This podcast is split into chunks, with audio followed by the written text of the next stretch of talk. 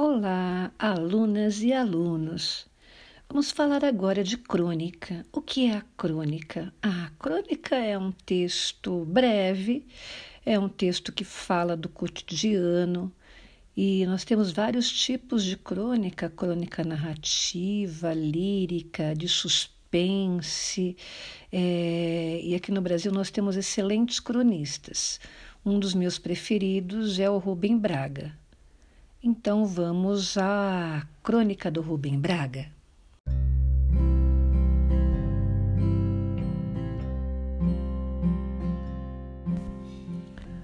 O padeiro.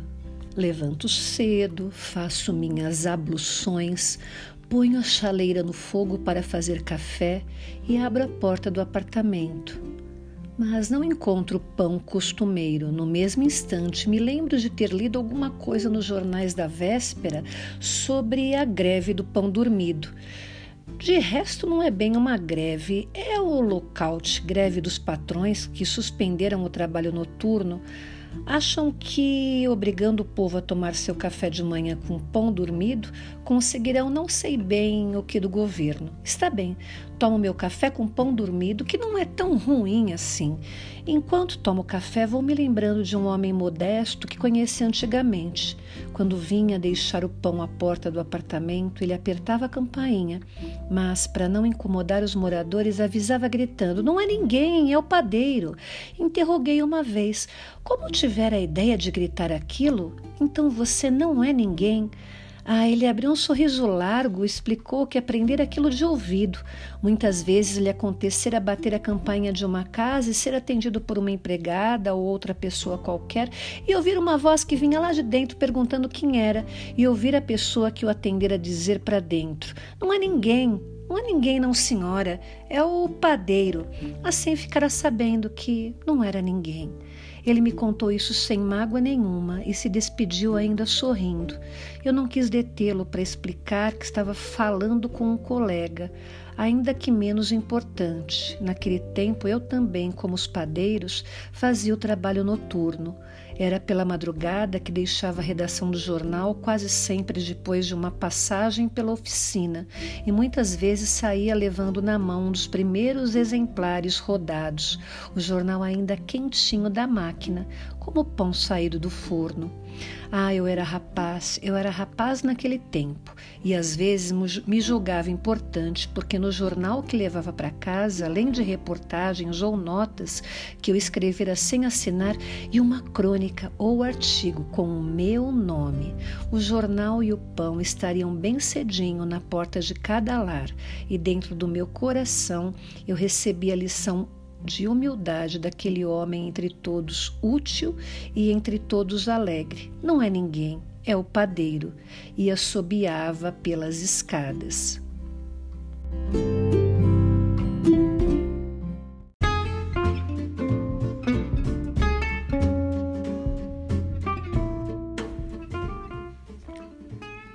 O taxista de cabelo branco, de Antônio Prata.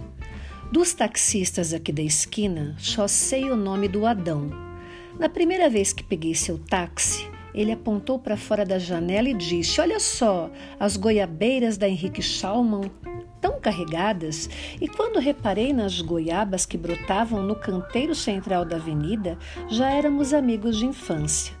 Adão conhece todas as árvores frutíferas espalhadas pela cidade e sempre que me leva a algum lugar faz um relatório detalhado do seu esparso pomar. Conta que as jacas dos parques da luz estão quase caindo em cima dos carros, que a mangueira da Avenida Pacaembu está atraindo um bando de maritacas, que houve um bafafá na Zona Leste porque a prefeitura ameaçou cortar um abacateiro lá na rua Padre Adelino. Muito diferente do Adão, é o taxista de cabelo branco. Seu nome não sei e admito que até a última quinta não estava interessado em saber, não. Havia entre mim, o taxista do cabelo branco, um certo desconforto. Veja, não sou o homem de alimentar inimizades e costumo preferir o acordo ao conflito, mas em algumas ocasiões não há consenso possível.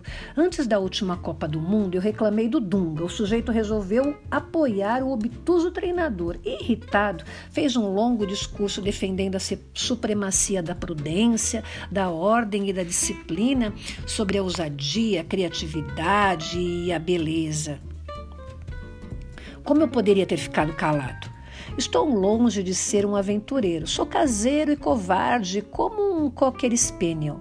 Talvez por isso mesmo, por procurar no mundo que não trago em mim, é que prefira o gol de bicicleta o soneto da fidelidade e um solo de chaleira de Hermeto Pascoal à seleção alemã, aos enxadristas russos, à ponte Rio-Niterói. O taxista de cabelo branco, contudo, não pensa como eu. Quando tentei convencê-lo de que o futebol não tinha nenhum sentido senão pela beleza, ele riu e, como todos os arautos da mediocridade, mencionou 82 com desprezo. Eu afirmei que preferia a derrota de 82 à vitória de 94 e foi aí que a conversa melou de vez. Ele bufou, ligou o rádio e aquele ruído instalou-se entre nós definitivamente. Não, não definitivamente. Na última quinta, eu e o taxista de cabelo branco estávamos na 23 de maio, a caminho de Congonhas, imersos em nossa silenciosa discórdia, quando tocou meu celular. Durante os últimos meses, eu e minha mulher vínhamos procurando um lugar para morar. Depois de um sem número de tristes visitas a quintais azulejados, pesadelos de cerejeira e esquadrias de alumínio, finalmente encontramos uma linda casa com jardim, uma mesa à sombra de uma jabuticabeira, onde vislumbramos cafés da manhã que entrariam pela tarde, almoços que entrariam pela noite e os filhos, claro, que em breve entrarão em nossas vidas. Fizemos uma proposta um pouco abaixo do que o proprietário estava pedindo, ele ficou de pensar, sumiu. E quando já estávamos quase decidindo, desistindo de receber uma resposta, eis que meu celular começa a tremer e gritar, exibindo o nome do homem na telinha pequeno oráculo de cristal líquido. Atendi nervoso. Ele disse que topava. Fechamos negócio. Quando desliguei, já estávamos no aeroporto, o carro encostando no meio-fio com o pisca-alerta ligado. Comprei uma casa, eu disse exultante ao motorista. Vou pegar dinheiro do banco, vou pagar juros por muitos e muitos anos, mas terei uma casa. O taxista de cabelo branco me sorriu, genuinamente feliz. Tem problema pagar para o banco. Importante é que a casa é sua. É um grande passo na vida. Sorri de volta, entendendo e compartilhando a alegria do meu ex-antípoda. Endividar-se para garantir um teto e um jardim era o meio caminho entre nós dois, um ato contendo a mesma medida de ousadia e prudência. Apertamos as mãos. Eu fui para o Rio de Janeiro contente com meu futuro e acreditando na concórdia universal.